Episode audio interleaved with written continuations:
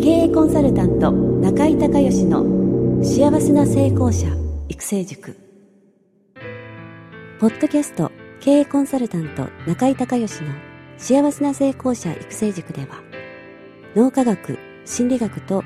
マーケティングを活用した独自のノウハウでビジネスと人生のバランスの取れた幸せな成功の実現をお手伝いします。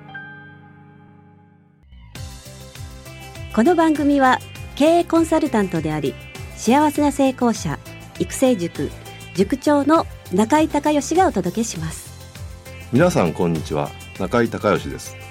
この番組では私がこれまでに800人以上の経営者の経営相談人生相談に答えてきた中で確実に成果を上げたビジネスと人生のバランスの取れた幸せな成功を実現するためのノウハウをベースにしてリスナーの皆さんや塾生の皆さんからの質問に私のオフィスやスタジオセミナー会場などから直接お答えします。リスナーの皆さんこんにちは。経営コンサルタントの中井隆義です。今日はね私の品川のオフィスに、えー、中井塾のメンバーが、えー、何人かね集まっていただきましてポッドキャストの収録会というのをやってます、えー、まず、えー、一番初めの質問者の方ですね。え栃木県から来ていただきました永久グルメさん。はい永久グルメさんどうぞよろしくお願いします、はい、こんにちは。はい。じゃ早速質問をお願いできますか？はい。幸せな成功者になるために習慣の大切さがあります。その中で6時間睡眠は特に大切ですが睡眠の前後に何を行えばより効果があるか教えてくださいああ、硬いですね。えー、じゃあ行きましょうか。はい。あのー、まあ、6時間睡眠ね、私の方が提唱をいつもしてるんですけども、これは具体的に言うと、えー、皆さんが1日、えー、こう生活していく中でいろんな情報が脳に入ってくる。その情報を海馬が、えー、処理をするのに平均的に6時間かかるということで、えー、この処理をしないとどうなるかっていうと、海馬はですね、データを全部消しちゃうんですね。で、これ平均値なんで、あの、正確に言うと4時間20分から最長で言うと8時間少しぐらいまであるんですけれども、あのこの時間のこともよく聞かれるんですけどもね、あの、皆さんが普通に仕事をしていて、夜帰って寝て、朝起きて、えー、普通に朝起きてこう、しんどくないというか、まあ、朝起きられるっていう時間がですね皆さんのベストタイムということになるんでこれはちょっとね個人差がありますのであの短い方がいいとか長い方がいいとかはないんですね実は。であのー、皆さんもご存知だと思いますけどこのナポレオンは3時間しか寝なかった。単民の代表ですね単民の天才の。それからアインシュタインは10時間ぐらい寝てたんですよ。町民派の天才なんです。だからどっちが正しいとかどっちが優れてるとかないので、えー、ぜひ皆さんのまず基準の時間というのをしっかりえ、確認をしていただいてそこで毎日その時間で、えーね、睡眠とっていただくということがまず大事です。それから、あのー、睡眠のね、前半戦というのは、人間がこう、まあ、動物として生きていくためにいろんな作業をしてるんですけど、例えばその体の新陳代謝ですね。あの、6時間ま寝るとしたら前半の3時間はですね、細胞が入れ替わるんですよ。で、えー、まあそういったこととか、あとはその体に入ってきたばい菌を免疫力を高めてやっつけたりとかですねいろんなことをやってるんですが実は後半の3時間があの人間がその動物じゃなくて人間として生きていく上ですごい大事でこれ何やってるかというと夢の夢を見てるってことなんですけどそのデータの整理をやってるんですね。ですので、えー、もしまあ仮に毎日こう3時間ずつしか寝なかったとしたら後半の3時間の時間作業時間がないので1日のその経験が全てその海馬の中に入ってるわけなんですがそれがもう全部消されてしまうと。いうことで、えー、人生がですね、えー、半分ぐらいの時間しかないようになってしまうということですので、ぜひしっかり、え、寝ていただきたいなというので、えー、6時間睡眠のまあ大切さということを、まあえー、私は常に言ってるんですね。それで、えー、今回ご質問は、えー、っと、その睡眠の前後になりを行えば、よりその幸せな成功のために、えー、役立つのかというご質問ですね。はい。はい。えー、っとね、えー、まずね、ビジネスとプライベートとあると思うんですけど、あの、ビジネスで言うと、やっぱり前の日に次の日の準備をする。でその寝る前にあの一日のこう整理をして今日何があったっていうのを確認してで明日何をするっていうのを確認しといた方が絶対いいですこれは。であの細かくちょっと今日言う時間がないのでまたの機会があれば説明したいと思うんですけどもあの海馬の中で情報が整理をされていく中でこれねレミニセンスっていうんですけどその夢がねを見てる中でこうどんどん成長していく記憶が成長していくっていう現象が起こるんですね。あのだから皆さんがね例えば、えー、こうギターを弾けない人がですねギターを弾けるようになると瞬間っていうのは実は前の日にあの記憶の中でギターが弾けるようになってるんですよ。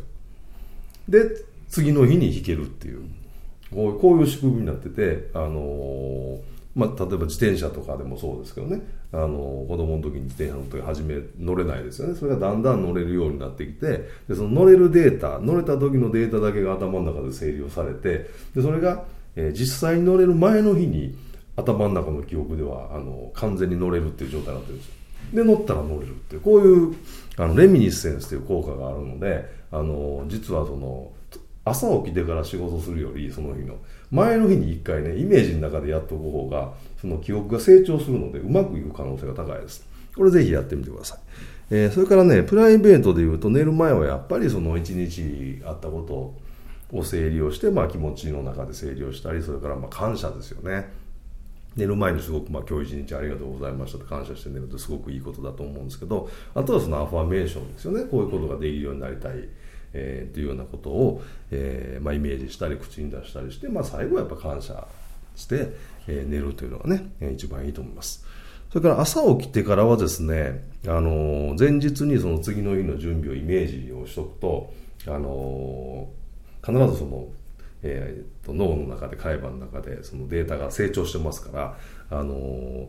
朝そのもう一度イメージした時にすごくあのいろんなことがね、えー、具体的に、え、細かくあの前の日何にも思わなかったよりは、えー、あのいろんなことが頭に思い浮かぶんで仕事がまあスムーズに進むし失敗もしにくいしそれから、えー、新しいアイデアがどんどん浮かんできます、えー、そして、えー、フォーメーションのねこれねえー、朝起きてからのアファメーションは夜寝る前のアファメーションと実はちょっと質というか、あのー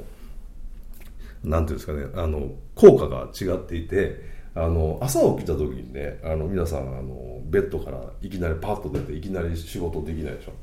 初めぼーっとしますよね。あれは何かというと、寝てる間に、えー、脳はですね、あの、大部分休んでるんですね。で、休んで、それは何のためにっていうと、要は、えー、ずっとその、熱を持ってると、えー、脳が、えー、長持ちしないんで、あの血流を止めて冷やすことによって、え、その脳のこう機能をずっとキープできるようにっていうふうにしてるんでだって電化製品でもずっと電気入れっぱなしにしとくとやっぱり長持ちしないじゃないですか。あれと同じ原理です。なので逆に言うと朝起きた時に脳の中ってあの血が血流が回ってないんで温度が低くて、まあ、使えないんですよ。で実際目が覚めてから大体その皆さんが普通に生活して判断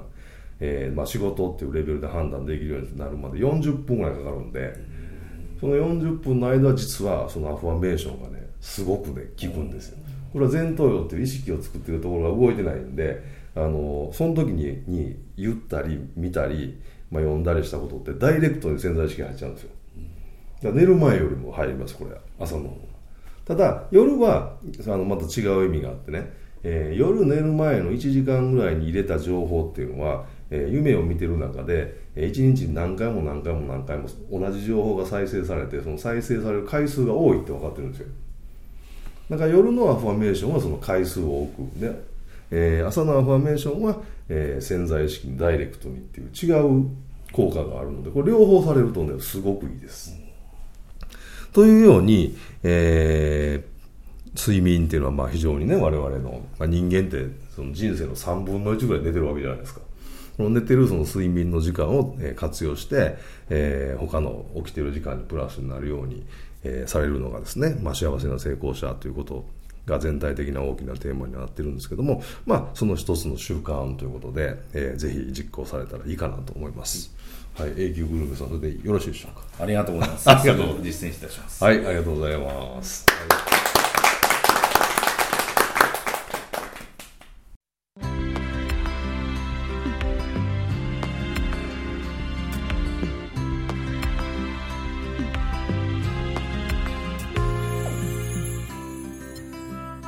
今回の番組はいかがだったでしょうか？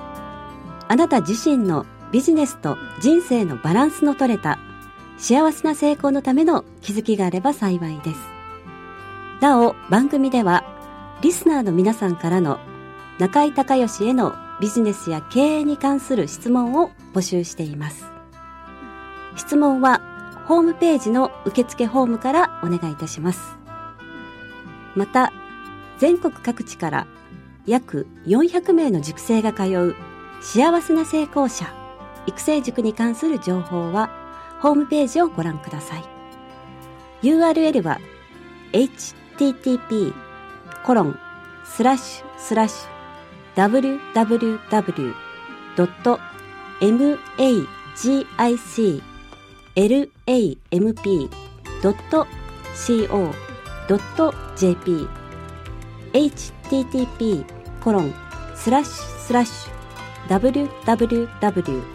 www.magiclamp.co.jp または中井隆義で検索してください。ではまたお耳にかかりましょう。